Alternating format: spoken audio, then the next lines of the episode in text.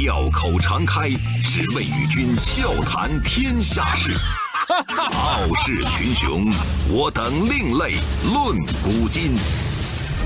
江山炫美，风流人物尽在其中。湖河西江，百川流水总向东。中央人民广播电台经济之声，高丽掌门笑傲江湖，重返江湖，独骑笑傲。笑傲江湖，我是高丽。我国著名医学科学家、病毒学专家。中国医学科学院北京协和医学院原院校长、一级教授顾方舟同志，因病医治无效，于二零一九年一月二号三时三十五分在北京逝世，享年九十二岁。消息一出，这位生前默默无闻、造福几亿人的科研专家才被众多网友了解。很多网友都在感叹，想说一声谢谢。为时太晚。今天的《笑傲江湖》，请允许我们继续用自己的方式悼念并致敬顾方舟先生。纷返江湖，独起笑傲，高丽掌门笑傲江湖，敬请收听。顾方舟，一九二六年出生于浙江宁波，一九五零年毕业于北京大学医学院医学系。一九五五年，苏联医学科学院病毒学研究所研究生毕业，获医学副博士学位。顾方舟先生曾经担任中国医学科学院北京协和医学院院校长、中国科协常委、北京市科协主席，当选为英国皇家内科学院院士、欧洲科学艺术文学科学院院士、第三世界科学院院士。顾方舟先生把他毕生的精力都投入到消灭骨髓灰质炎，也就是我们俗称的小儿麻痹症这个儿童急性病毒传染病的战斗当中。他是我国组织培养口服活疫苗开拓者之一，为我们国家消灭脊灰的伟大工程做出了重要贡献。一九五八年，我们国家首次分离出脊灰病毒，为免疫方案的制定提供了科学依据。为了更好地研制疫苗，顾方舟在一九五八年受命远赴云南昆明，去筹建中国医学科学院医学生物学研究所。一九六零年，成功研制出首批脊灰活疫苗。一九六二年，又牵头成功研制了糖丸减毒活疫苗。自此，我们国家脊灰年平均发病率大幅度下降，让几十万的儿童免于致残。两千年十月，世界卫生组织证实，中国本土脊灰野病毒的传播已经被阻断，成为无脊灰国家。脊髓灰质炎是一种可怕的疾病，我们又把它叫做小儿麻痹症。一九五五年，在江苏南通大规模的爆发，全市一千六百人突然瘫痪，大多数都是儿童，四百六十六人死亡。之后，这个病毒迅速蔓延，青岛、上海、济宁、南宁，一时间全国很多的地方都爆发了疫情。脊髓灰质炎就像洪水猛兽，人人闻之色变。一九五七年，三十一岁的病毒学家顾方舟临危受命，开始进行脊髓灰质炎的研究工作。顾方舟带领一个研究小组到了解放军军事医学科学院，调查了国内几个地区的脊髓灰质炎患者他们的粪便标本之后，从北京、上海、天津、青岛十二个地方的患者粪便里面分离出了脊髓灰质炎病毒，而且成功定型。也是在同一个时期，发表了上海市脊髓灰质炎病毒的分离与定型。这项研究，我要告诉大家它的意义是什么？是我们国家第一次用喉肾组织培养技术分离出病毒，并且用病原学和血清学的方法证明了爱情为主的脊灰流行，为预防脊髓灰质炎的进一步传播提供了必要的流行病学资料。一九五九年三月，卫生部决定派顾方舟一行到苏联考察脊灰疫苗的生产工艺。当时，美国和苏联都研制出了脊髓灰质炎的疫苗。疫苗呢，分为活疫苗和死疫苗这两种。死疫苗安全低效，但是它贵；活疫苗呢便宜高效，但是呢安全性存在一定的疑问。美国呢已经大规模的推广死疫苗的接种。经过几周的研究，死疫苗逐渐揭开了它神秘的面纱。而顾方舟失望地发现，美国研究的死疫苗虽然有效，但是控制脊灰流行的效果却不如人意，只能防止已经感染病毒的患者不再发病，它不能阻止脊灰病毒在人群当中的传播。还有一点就是，它这个费用太贵了，需要注射三次，每次的注射费用高达五美元。要知道，这是上个世纪五十年代啊，五美元是个什么概念？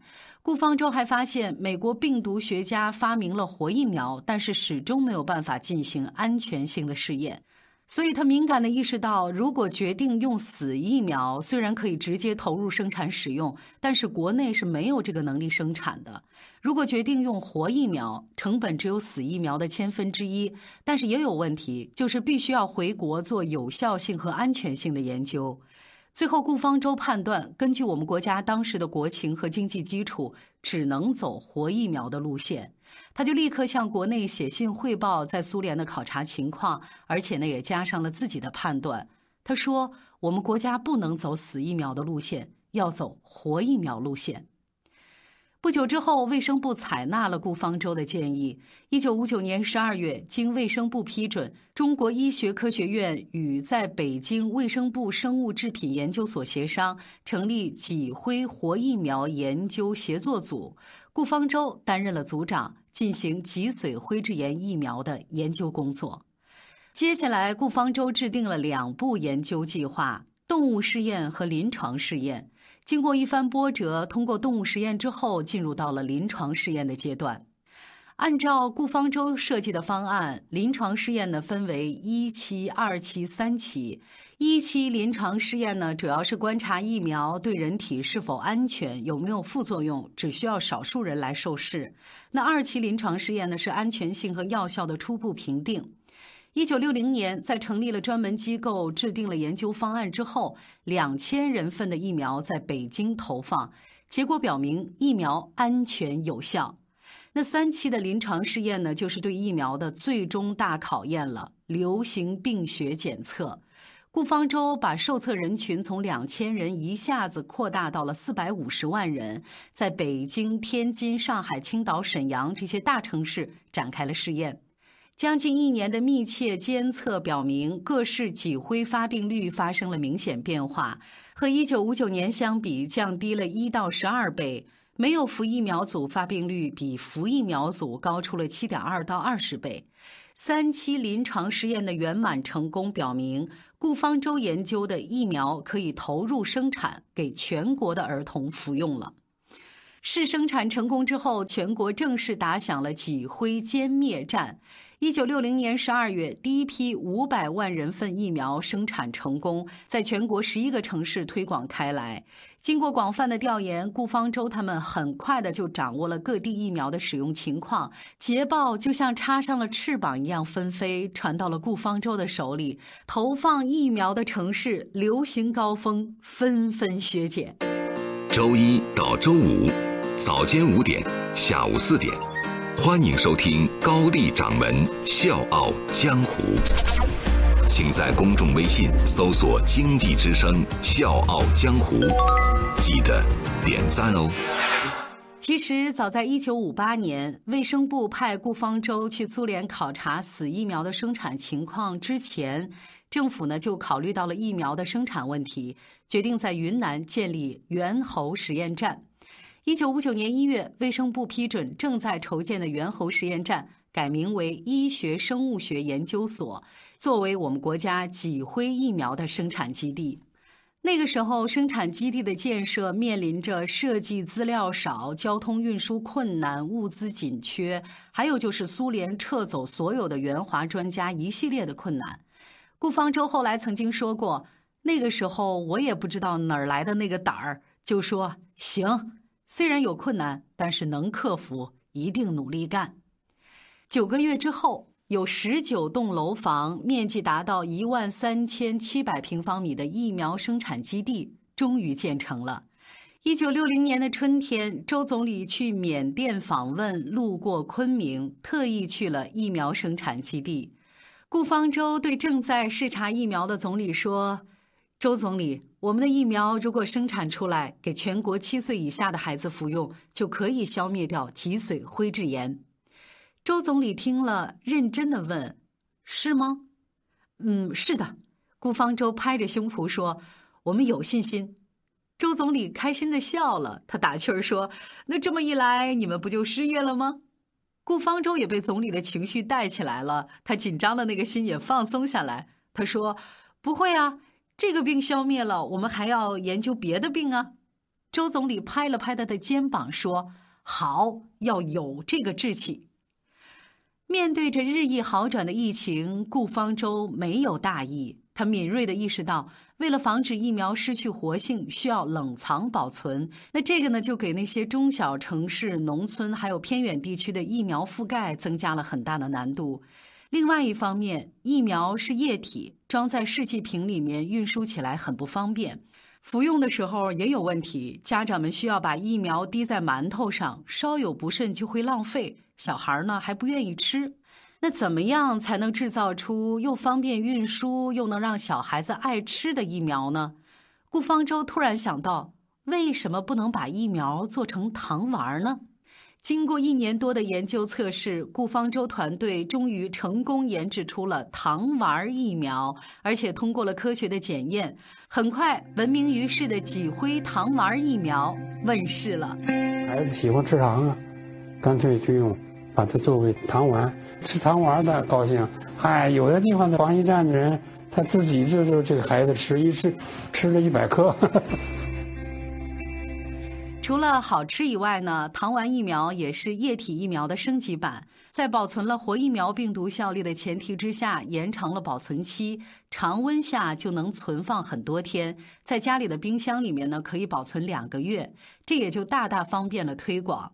为了让偏远地区也能用上糖丸疫苗，顾方舟还想出了一个土法子运输，就是把冷冻的糖丸放在保温瓶里。这些发明让糖丸疫苗迅速扑向祖国的每一个角落，脊髓灰质炎的发病率明显下降。一九七八年，我国开始实行计划免疫，病例数继续呈波浪形下降。这之后，顾方舟继续从事着脊髓灰质炎的研究。一九八一年，顾方舟从脊灰病毒单克隆抗体杂交瘤技术入手研究。一九八二年，成功研制了脊灰单克隆抗体试剂盒，在脊灰病毒单克隆抗体杂交瘤技术上取得成功，并且建立起三个血清型一整套脊灰单抗。一九九零年，全国消灭脊髓灰质炎规划开始实施。这之后几年，病例数逐年快速的下降。一九九四年九月，在湖北襄阳县发生最后一例患者之后，到现在再没有发现由本土野病毒引起的脊髓灰质炎病例。二零零零年，中国消灭脊髓灰质炎证实报告签字仪式在卫生部举行。已经七十四岁的顾方舟作为代表签下了自己的名字。这位为脊髓灰质炎的防治工作奉献了一辈子的老人，应该被我们铭记、尊重和赞美。虽然我们还没完全脱离这个嗯脊髓灰质炎这事儿啊，还请开会。你可以跟组织上说，可以跟老百姓说，我说我尽力了，你们的孩子再不得这个病了。没有别的所求吧。月光如水洒向我心海，你的面容渐渐浮上来。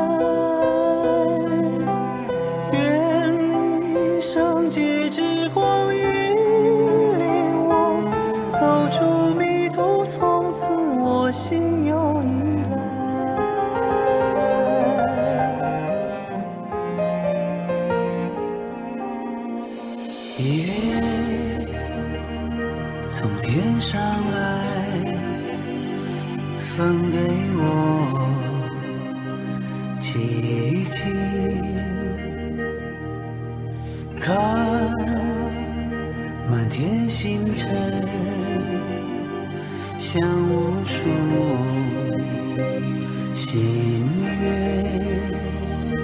我祈求这一生像一天般完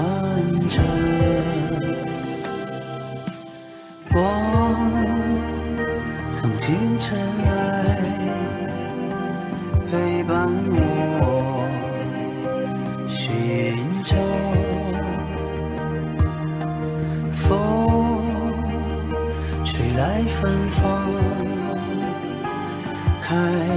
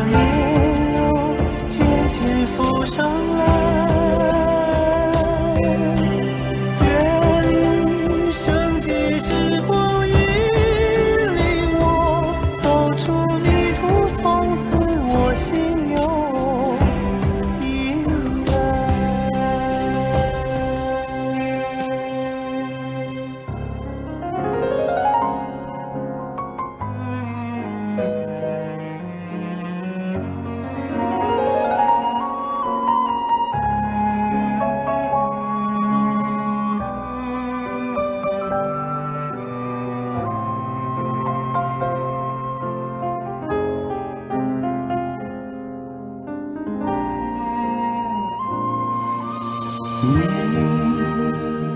从哪里来，带给我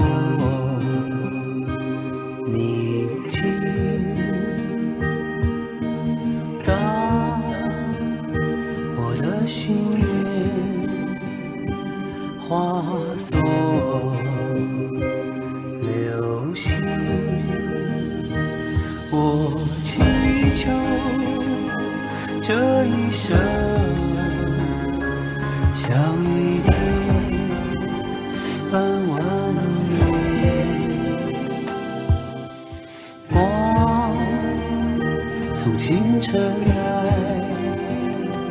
那是希望，风吹动心弦。走出爱情，当夕阳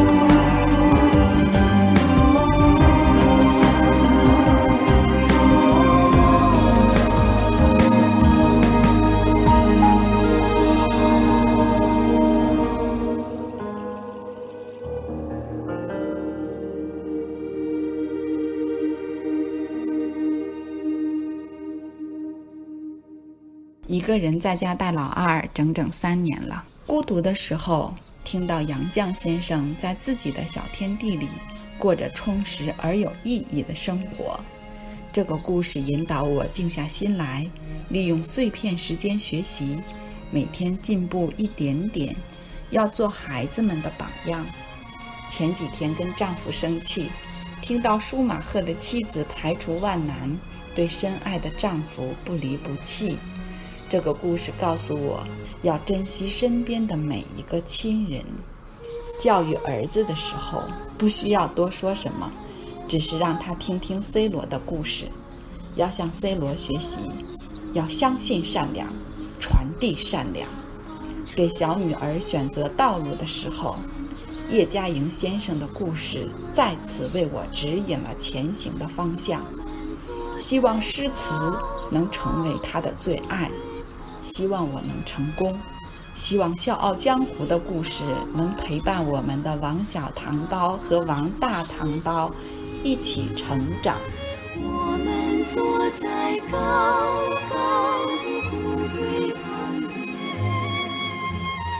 听妈妈讲那过去的事情。